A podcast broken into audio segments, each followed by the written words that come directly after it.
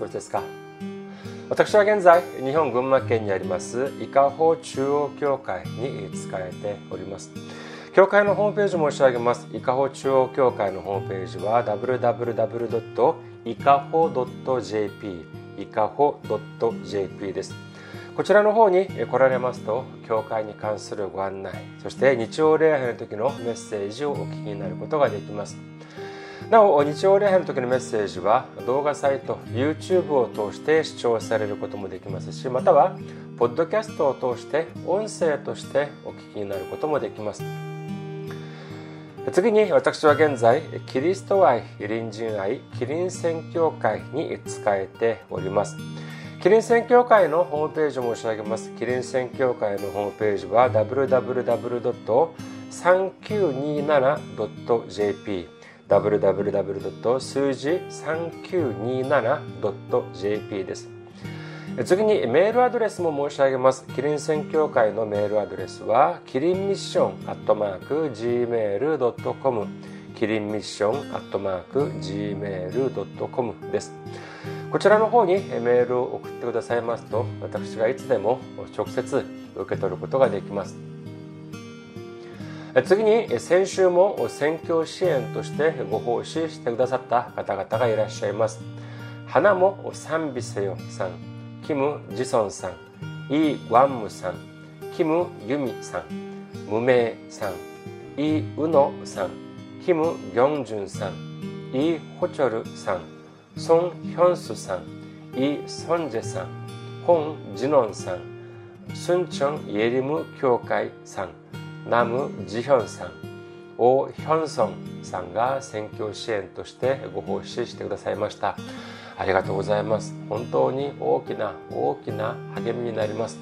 イエス様の驚くべき祝福とあふれんばかりの恵みが共におられますようお祈りいたします。次に選挙支援としてご奉仕してくださる方々のためにご案内いたします。まずは日本にある銀行です。群馬銀行です。店番号190口座番号1992256群馬銀行店番号190口座番号1992256本村ピルです。次にゆうちょ銀行を申し上げます。ゆうちょ銀行は記号は10450番号は35644801天番店の番号は048です。ゆうちょ銀行記号10450番号は35644801天番店の番号は048本村ピルです。次に韓国にある銀行です。韓国にいらっしゃる方々のためにご案内いたします。これは韓国にある銀行です。KB 国民銀行です。口座番号07921-0736-251 KB 国民銀行。口座番号07921-0736-251本村ピルです。私どもの教会はまだ財政的に自立した状態ではありません。皆様のお祈りと宣教支援によって支えられております。皆様のたくさんのお祈りご関心ご参加ご奉仕お待ちしております。それでは今日の御言葉見てみます。今日の御言葉ローマ人への手紙16章1節から2節までの御言葉です。ローマ人への手紙16章1節から2節までの御言葉お読みいたします。私たちの姉妹でケンクレアにある教会の奉仕者であるフィベをあなた方に推薦します。どうか生徒にふさわしく主にあって彼女を歓迎しあなた方の助けが必要であればどんなことでも助けてあげてください。彼女は多くの人々の支援者で私自身の支援者でもあるのです。アメン。ハレルヤ主を愛する方はアメンと告白しましょう。アメン。今日は皆様と一緒にローマ人への手紙の公開156回目の時間といたしましてローマに向かうフィベというテーマで恵みを分かち合いたいと思います今日は16章本文の全体の構成をまず、え、見て、えー、見た後で、えー、細かく内容について、まあ、細部的に入ってみたいと思います。まず構成について申し上げます。1節から27節まであるローマ人の手紙16章の構成は4つの部分に分けられるというふうに言えます。まず一つは一節から二節フィベの推薦。三節から十六節の挨拶。十七節から二十節の本論。そして最後の27節あ21節から二十七節までの後書きというふうに言えます。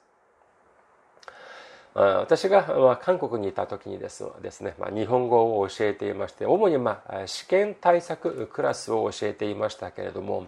そしてまあ、能力試験、日本語能力試験のクラス、あとは日本留学試験、日本にある大学に入るための試験、日本留学試験、EJU というまあ、科目試験でありますけれどもその日本語科目も教えていました。その時にですね、まあ、学生たちを見ていますと、まあ、やはりいろいろな科目の中でですね読解がこれがまあ難しいというふうに言っておりました。そして読解の中でもですね、本部の内容と合うものはどれかとかですね、あとは筆者が最も言いたいものはどれかというのを選ぶ問題これがなかなか難しいがって言いました。その理由は何故かというと、このまあ本文の内容と、本文の内容と合っているものはどれか、筆者が最も言いたいことはどれかという問題をですね、解くためには、この、まずはこの本文、読解の本文の文章の流れを理解しなければならなかったからであります。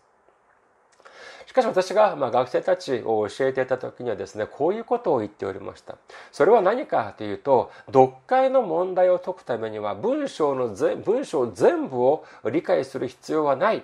読解の問題において本読解の問題というのはそもそも本文全体を理解して解く問題ではなく正解を探し出す問題だというふうに言っておりました。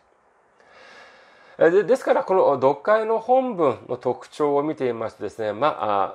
何が大事かというとその本文の中での中心的内容がどこにあるのかをこれを見分けることが大事でありました。大事だと思われました。そのじゃあその本文の中でこの中心的内容がどこにあるのかということについて私私は3つに分類をいたしました。その文章の種類文章の種類において文章の中でその中心的内容がどこにあるのかについて3つに分けておりました。まず最初は何かというと第1番目は何かというと第1はその中心的内容が最後の方に来る文章であります。まあ、序論、そして本論、そして最後の結論、そういうふうにしてですね、その中心的内容が最後に来る文章があります。えー、では2番目は何かというと、中心内容が最初、一番初めに来る時であります。来るものもあります。まず、筆者が言わんとすることを最初にダーンと言った後ですね、バーンと言った後、その理由について、え、書かれている、そういう文章を挙げられることができます。第3に、じゃあ、中心的内容がどこにある文章があるかというと、中間にある、文章の中間にある文章を挙げることができるのであります。いや、そんな文章ってあるのかと言って、いや、あるんです。どういう文章が、その、中心的内容がその文章の真ん中に来るのかというとですね、これ手紙だというふうに言えるのであります。手紙という形式を皆さん思い浮かべてください。まずはじめは、時効の挨拶とかが入ります。寒くなってきましたかとか、暑くなってきましたが、そういうような事項の挨拶が入ってきます。そして、えー、真ん中に本論、中心的内容が入って、そして最後は締めくくりの文章、長くなってしまいましたというようなですね、そのような内容が書かれているのが一般的であります。ですから、この手紙という形式の場合はですね、この真ん中の方に、えー、ま中心的内容、最も言わんとする内容が入っているというふうに言えるのであります。さあ、それではじゃあ、ここで問題です。よく聞いてください。今日から本格的に一緒に勉強することになるこのローマ人への手紙の16章は、その中心的内容、どこにあると言えるのでありましょうか。もう一度お伺いしますね。この今日から一緒に勉強することになるこのローマ人への手紙16章においては、どこ1節から27節の間のどこに中心的内容があると言えるのでありましょうか。1番。選択肢を4つ申し上げます。さっきの分類です。さあ、1番、1節から2節のフィベの推薦部分。2番、3節から16節の挨拶の部分。3番、17節から20節までの本論の部分。4番、21節から27節までの締めくくりの部分。どこに、このローマ人の手紙の16章の中心的内容、最も重要な内容が入っているのでありましょうか？もう一度申し上げます。1番、1節から2節のフィベの推薦の部分。2番、3節から16節までの挨拶の部分。3番、17節から20節までの本論部分。4番、21節から27節までの締めくくりの部分。この中で最も大切な部分はどこかというと、それは一つも残らず全部だというふうに言うことができるのであります。これがまさしく一般の世の中の文章と聖書の違いだというふうに言えることができるのであります。第3ヨハネの手紙2節を見ていますと次のようになっております。第3ヨハネの手紙2節愛する者よ、あなたの魂が幸いを得ているように、あなたが全ての点で幸いを得、また健康であるように祈ります。この内容皆さんどういうふうに思われますか？もう一度申し上げます。第3ヨハネの手紙2節愛する者よ、あなたの魂が幸いを得ているように、あなたが全ての点で幸いを得、また健康であるように祈ります。これをまあまあ、まあ、少し言い換えるとですね、もう少し分かりやすくすると、まあ、愛する者よ。あなたの魂が健康なように、あなたの全てが、において、えー、本当にそれこそ思う、すべてが円滑に進み、そして思いのまま、そして最後にもですね、あなたの魂もやはりあなたのすべての上において体も健康であるように祈るということなのであります。愛する者よあなたの魂が幸いを得ているようにあなたが全ての点で幸いを得また健康であるように祈ります。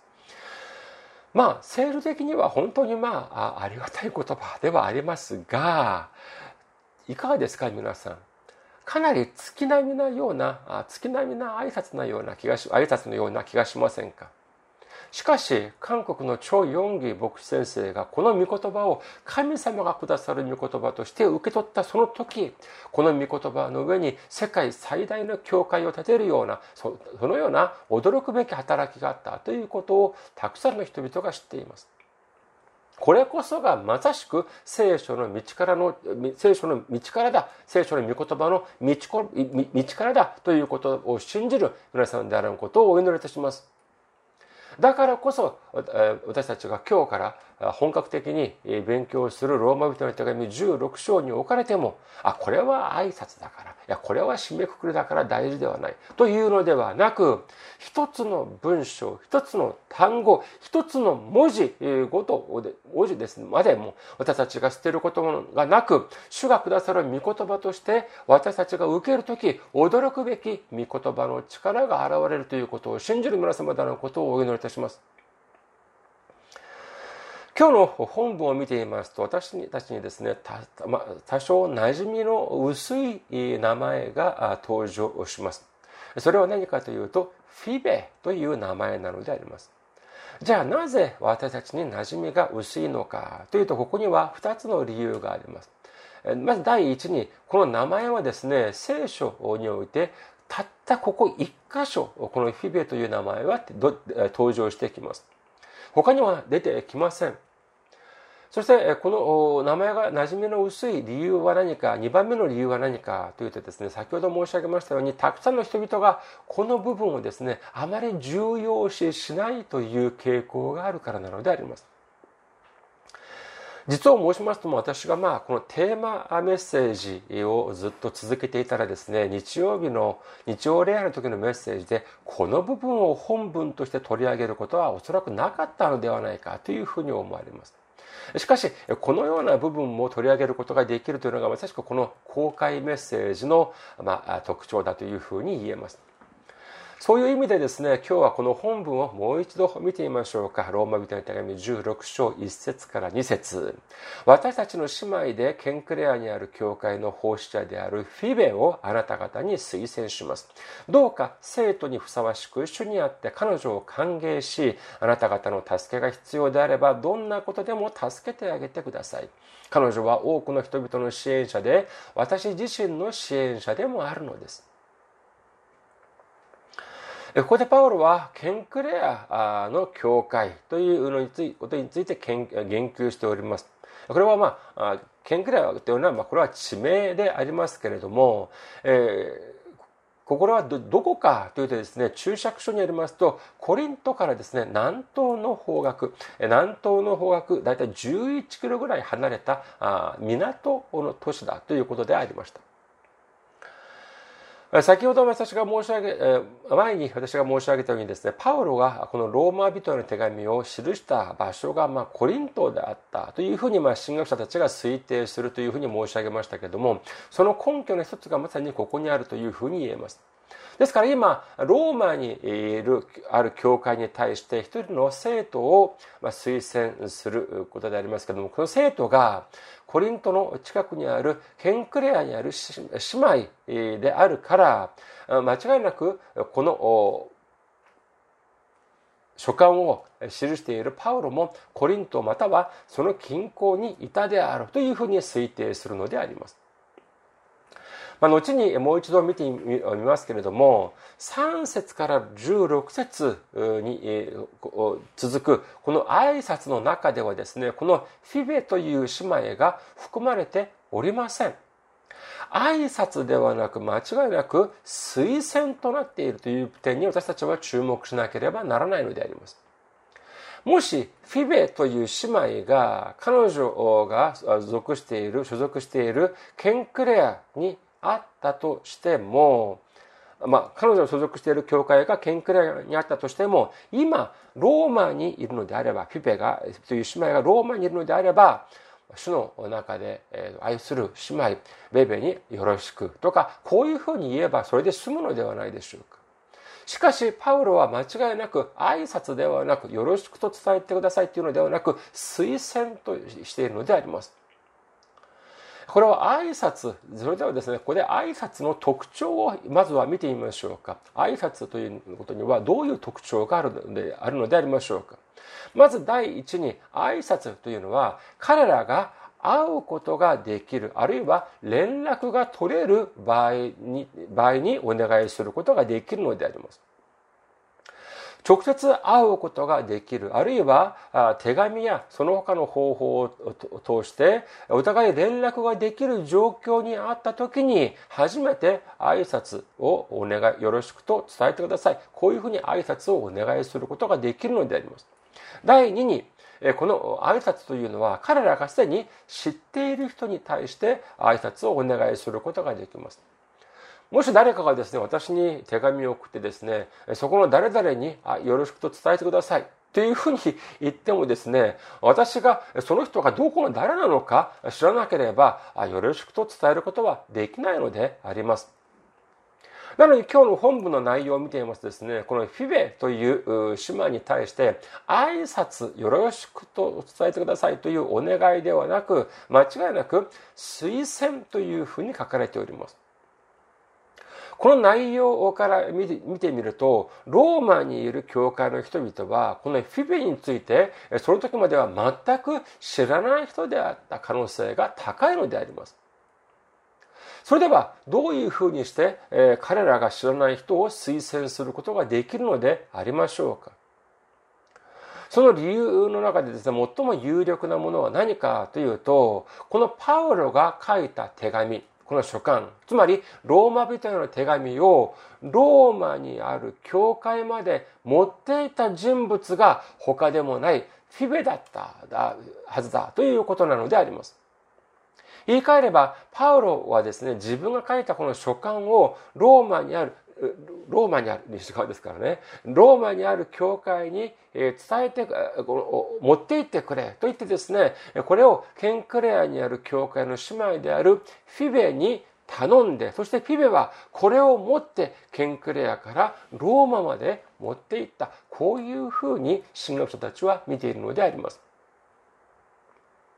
しかし、この書簡を持ってですね、ローマにある教会に持っていったとしても、彼らがまあ、それを書いたパウロは知っていても、このフィベという姉妹は知らなかったのでありますから、いや、あなたが一体誰、誰なのにこんなものを持ってきたんだというふうに疑うかもしれないではありませんか。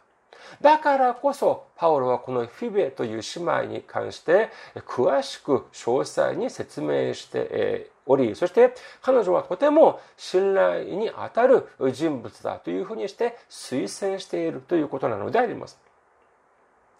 まあ、ここまで読むとですね、あまあそうなのかというふうにして、あその過ぎてしまうかもしれませんが、実はですね、これは並大抵のことではないのであります。覚えていらっしゃいますか？ローマ、コリントからですね、ローマまでの距離が大体どれくらいかというふうに私が申し上げましたか。大体1300キロだというふうに、直線距離で大体1300キロだというふうに申し上げました。これも船に乗って、まあ、途中で船に乗って、まあ、行く時は、まあ、それであり、もしかして、まあ、陸路だけで行ったってこれはもう、えー、とても大変な距離2400キロぐらいになってしまいます。じゃあまあ直線距離で1300キロだとしても、その当時は当然車もなければ、えー、その、まあ、今のような速いフェリーもありません。えー陸路は歩く、そして海は遅い船に乗るしかないのであります。まあ、便宜上じゃコリントからローマまでの距離を1300キロだとして、ここを全て歩いていくとなると、じゃあどうなるのか、どういう計算になるのかというと、人間、成人男性の場合ですね、まあ、歩くスピードが時速4キロぐらいだということなのでありますから、まあ、でも、まあ、4キロぐらいだ。あそうでありますけれども。でもまあずっと歩いておるわけにはいきません。食事もしそして休む必要もあります。それでネットでですね実際にまあ、長距離、まあ、日本一周とかですね、そういうネットとかで調べてみたらですね、成人男性が1日歩ける距離っていうのはですね、な、遠なくても大体まあ40キロぐらいということがまあ限度だというふうに言っておりました。ですから、でもこれは、まあ、成人男性のことでありますから、まあ、1日、まあ、大体40キロというふうに言えるかもしれませんが、ベベは、フィベは姉妹だということであります。彼女の、まあ、年が何歳だったかというのは、まあ、書かれておりませんが、まあ、この、まあ、便宜上、1日に平均、まあ、女性ですから、30キロだというふうに計算してみましょうか。じゃあ30キロ歩いて、じゃあ総距離が、じゃあ1300キロだというふうになると、じゃあ何日ぐらいかかったのかを知るためには、1300キロ割る30キロというふうにしてみたら、すぐわかると思います。じゃあ、コリントからローマまで、じゃあどれぐらいかかったのか、1日30キロ歩いてどれぐらいかかったのかというと、1300割る30とするとですね、だいたい1ヶ月と半月というふうな計算になるのであります。私が韓国にいた時にですねあのソウルで何か市民の歩きウォーキング大会っていうのがあってうちの妻と一緒に歩いたことがありましたけれどもそれがその距離が大体10キロぐらいでありました。で10キロ歩いたんですけどもその時にどうだったのかというとですね本当にもうヘトヘトになってしまいました。もちろん私の 運動不足っていうのももちろんあったと思いますけれどもそれもその馴染みの薄いその、えー、距離ですから本当に、え、普通の一般普通の場合よりもですね本当に遠く感じられてしまいました。